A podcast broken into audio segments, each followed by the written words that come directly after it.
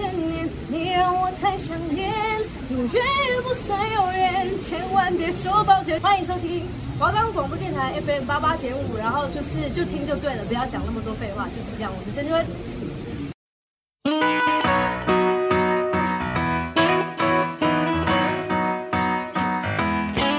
今晚我想来点汉堡、寿司、年糕、打抛猪、意大利面。大家吃饭了吗？如果还没，就让我们一起吃饭吧！你一定要知道的异国料理，你绝对不能错过的美味。吃什么？吃什么？要吃什么？吃什么？吃什么？要吃什么？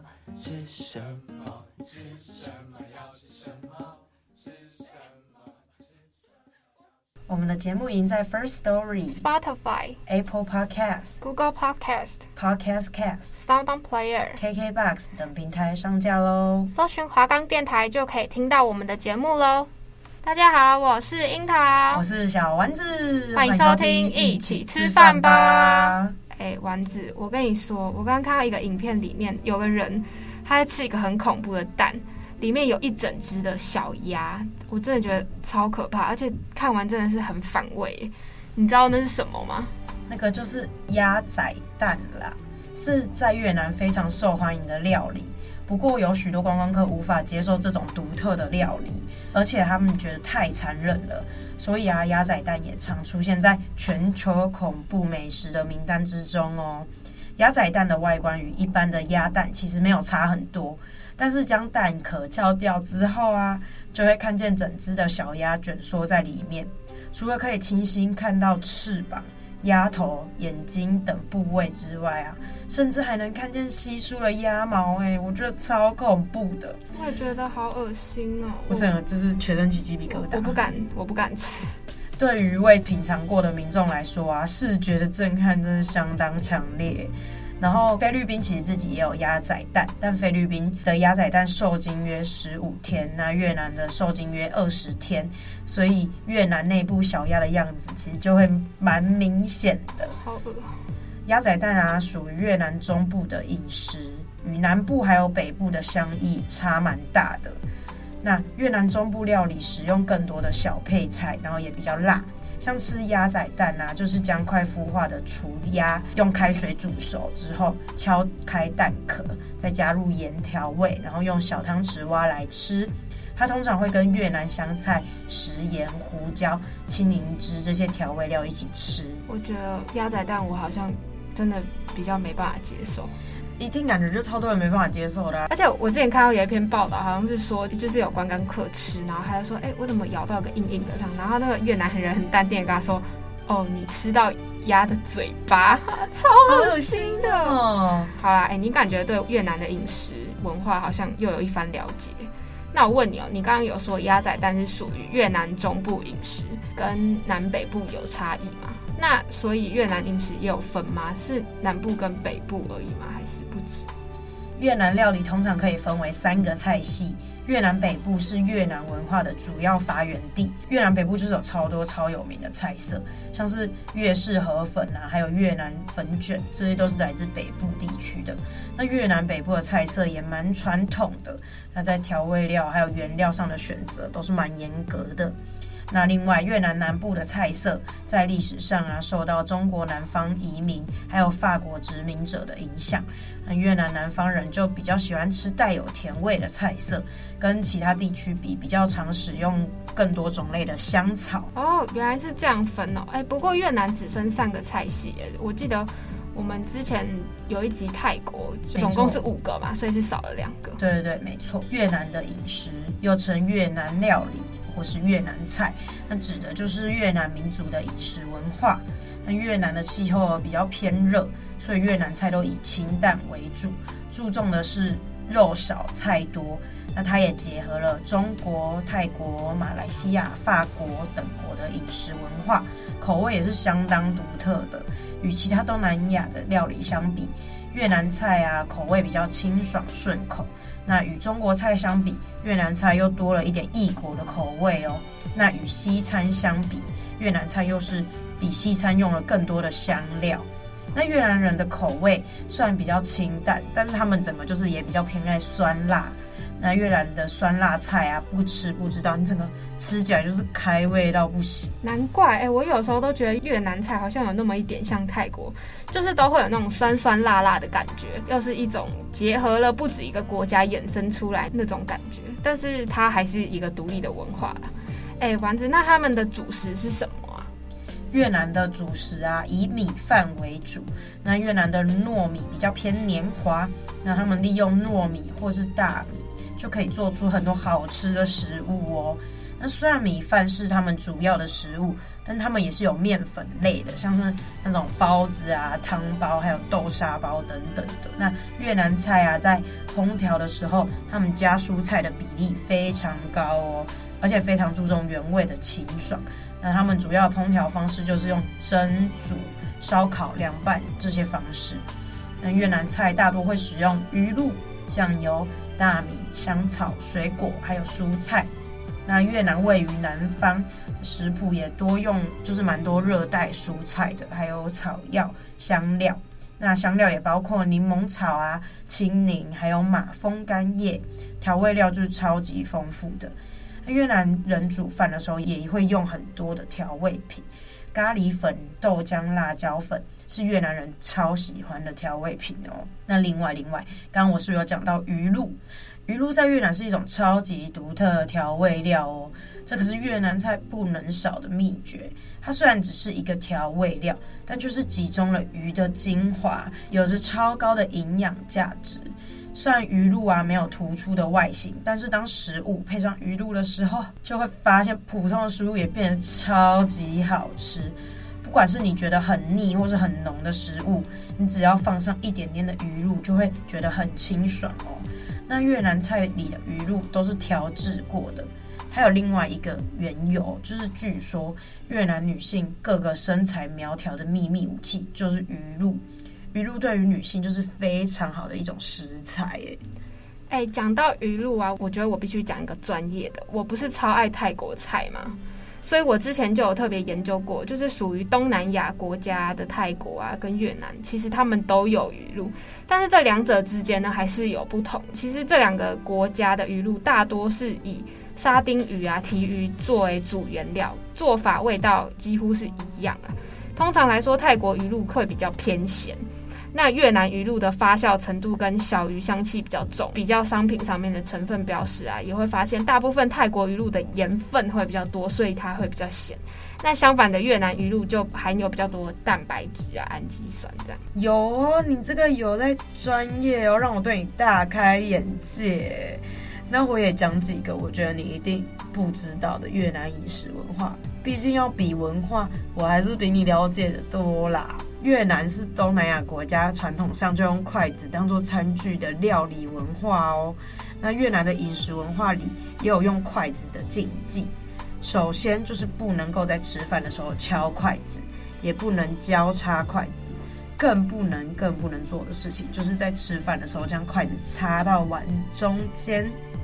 筷子不能插在碗里面。我们台湾好像有这种传统吧？就是家里吃饭的时候，小时候啊。你如果把那个筷子插在白饭的中间，爸爸妈妈就会说很难看，就是不要插这样，很像在拜死人这样。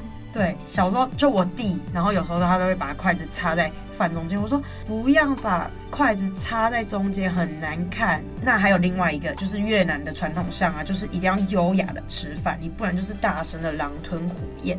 另外，在越南不可以饭菜还没放到碗里就直接夹到嘴巴里吃掉，会被当成不礼貌的行为哦。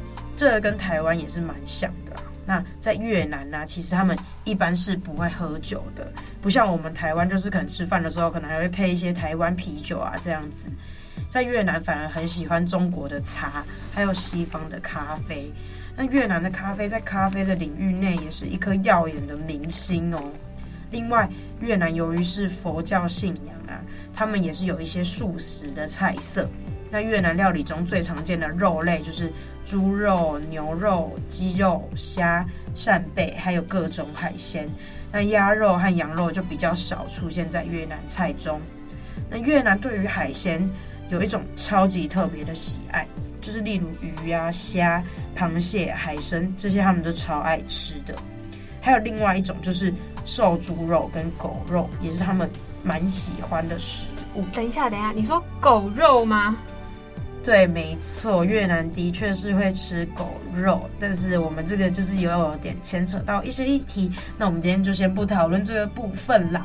那蔬菜的话，他们其实也很喜欢用番茄或是黄瓜哦。我现在脑海里面已经浮现有越南料理是有小黄瓜跟番茄的。接下来，让我们听一首歌休息一下吧。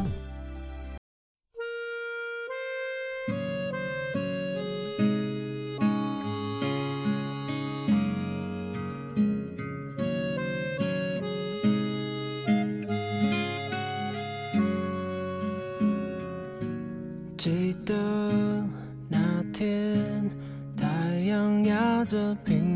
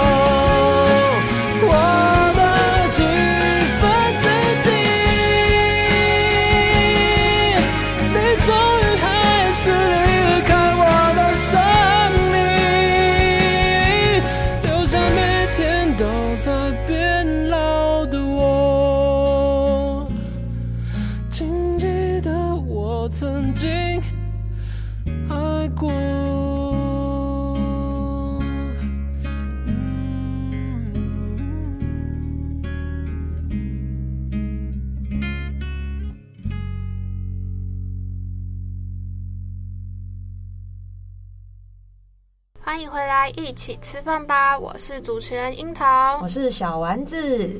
那你知道越南民俗的饮食还有一些禁忌吗？我老实说是不知道啦。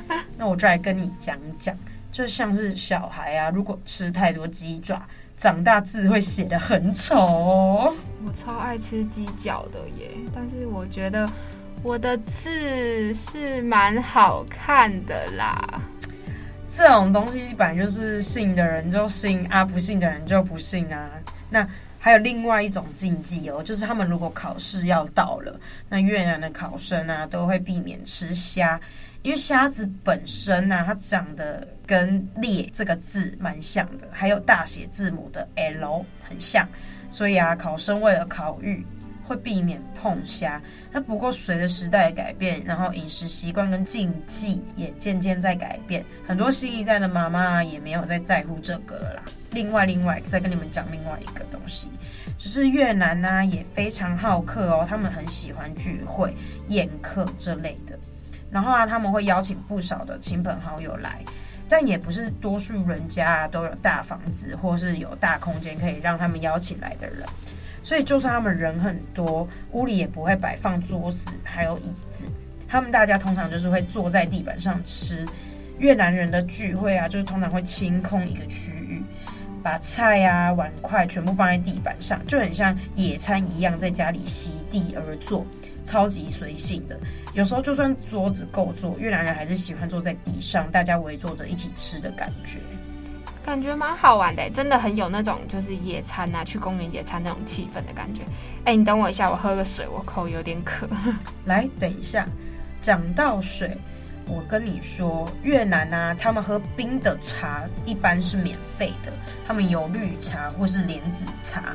但是啊，如果你说你想要喝水，他们就会给你那种要算钱的瓶装矿泉水，因为一般餐厅啊是不提供水的。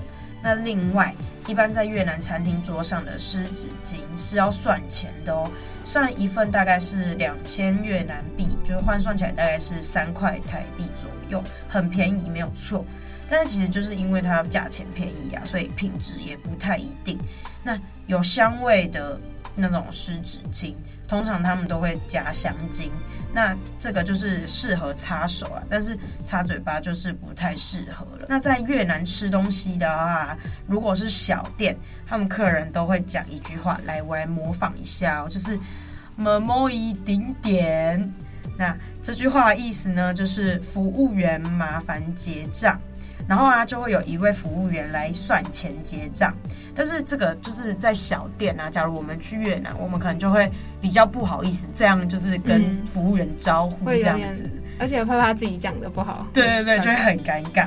但是他们在高档的餐厅啦，就是服务员就会把账单夹，然后把签账纸夹在里面送过来给你，那看你是想要用信用卡付还是用现金结账这样子。哎，讲到小店啊，我觉得应该换我来分享一下我知道的道地小吃了。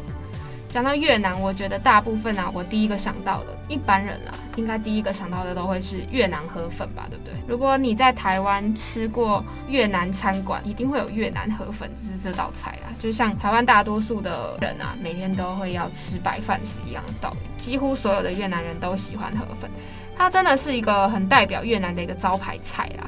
那当地人呢，在一天中啊，任何时间几乎是都可以吃得到河粉，一碗普通的河粉。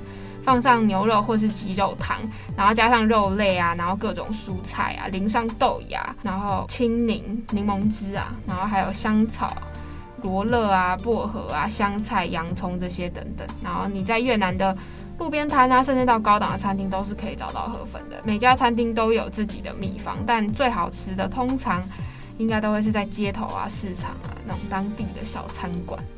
哎、欸，河粉我都以为这种像港式河粉，不是也很有名吗？啊，那不一样吧？港式那种是干炒牛河啊，河粉之类。我觉得港式的那种比较像是龟啊屌，就是很干的那种龟啊屌那种。那就是越南啊，我自己就是会去吃他们的河粉的，我都会点那种酸辣口味的，我真的蛮喜欢的。它酸辣口味，然后我都会点那种生牛肉，我觉得生牛肉超好吃的。在吃河粉的时候啊，通常都会配上一份越南春卷。那越南的春卷呢，真的就是也是越南必吃的美食之一啊。它有分成生的或是炸的。生的话呢，它就是一个几乎透明的那种薄的米皮啊，裹上食材。那食材的话，可能就会有鲜虾或者猪肉，还有蔬菜这些。那两者之间的差别就是在于是否有下锅油炸嘛？对。那有些人会喜欢直接吃起来比较新鲜的食材，蒸着鱼露吃，就比较爽口，也比较清淡啊。不过比起原味，应该更多人比较喜欢油炸过后的春卷，就是那种外皮酥酥脆脆啊，然后它包上荷叶、薄荷叶，吃起来就也不会太过油腻啦。那如果在菜单上看到越南春卷的话，我觉得推荐大家一定要点一份来吃吃看，不管是炸的还是生的。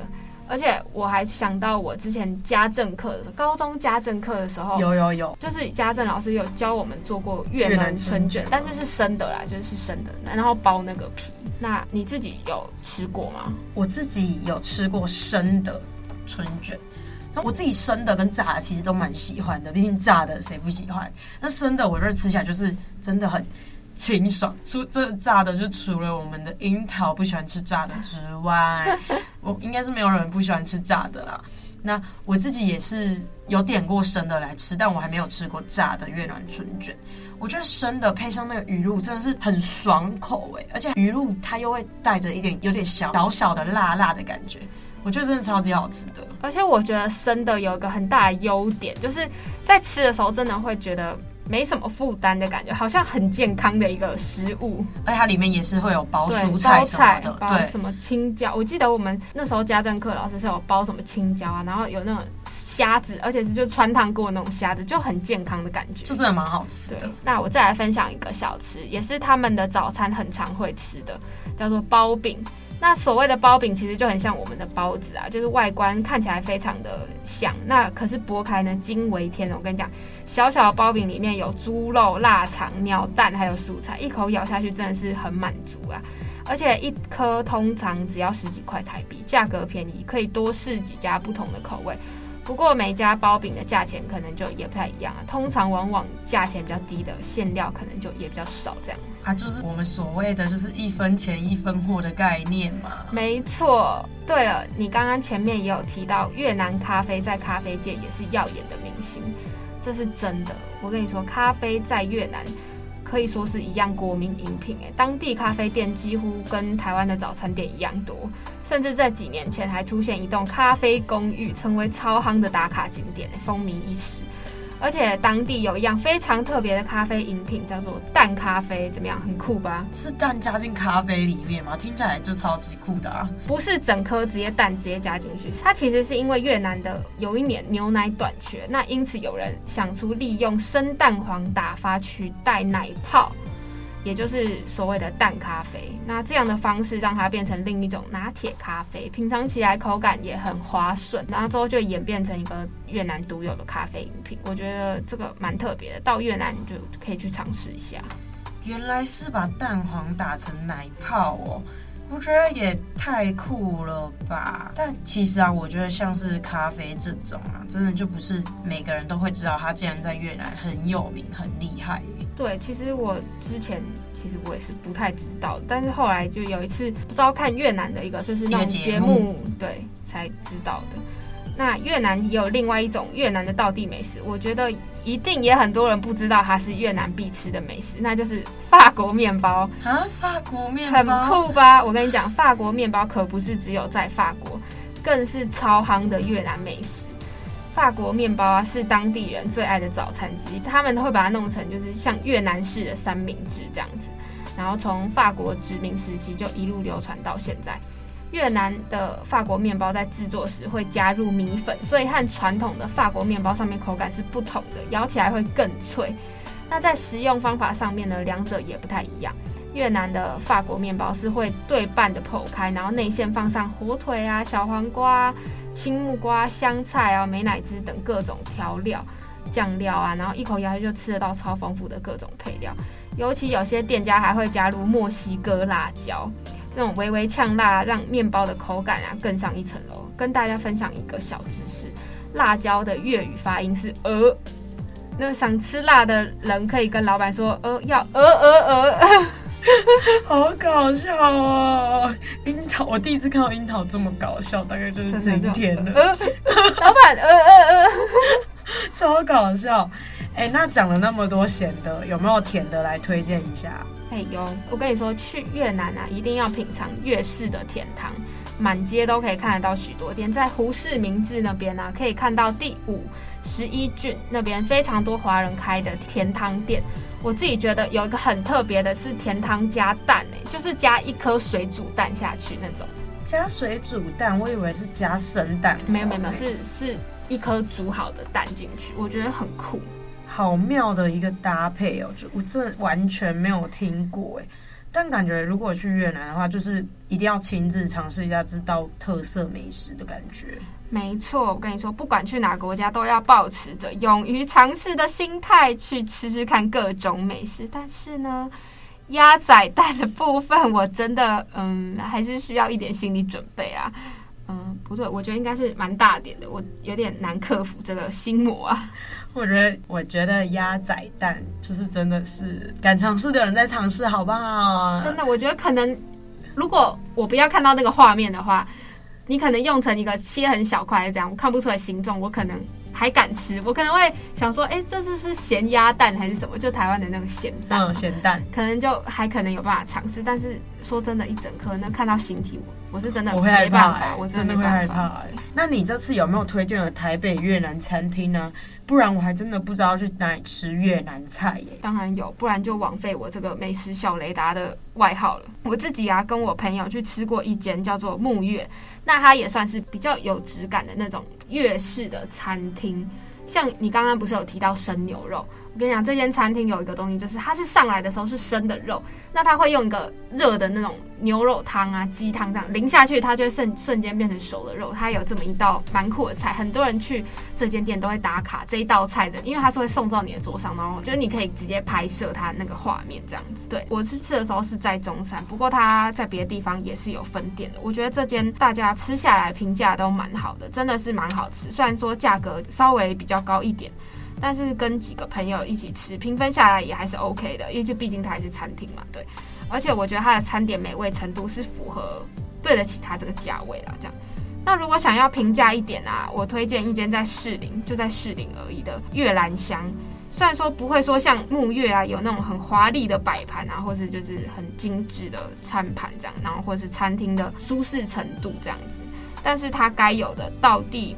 越南美食几乎都有，而且有时候花小钱就可以吃到好吃的美食，就真的蛮幸福，又不伤荷包，学生负担得起，对吧？赞赞，哎、那我也想推荐另外一家，大家应该在山上，就是我们其实我们美食街自己也有一间越南美食料理，他们就是卖河粉的，我自己。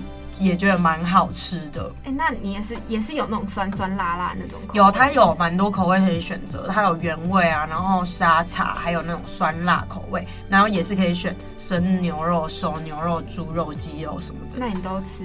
我都吃酸辣生牛肉啊，最爱吃酸辣生牛肉了。哎、欸，那它里面配料有有哪些啊？蛮多菜的，豆芽就豆芽菜啊，豆芽菜。然后他们也有在卖越南春卷哦，他们也是就是我们刚刚介绍生的还是生的？那它的价格呢？它越南春卷我有点忘记价格，但是河粉它河粉就是一碗卖一百块这样子。不、嗯，但是在山上的美食街就是、不便宜，对，不便宜，不便宜。如果以美学生的学校的美食街来讲的话，一百元的确有点小贵。但如果就是有时候真的想去尝尝，也是可以去尝尝、嗯。我自己觉得蛮好吃的啦。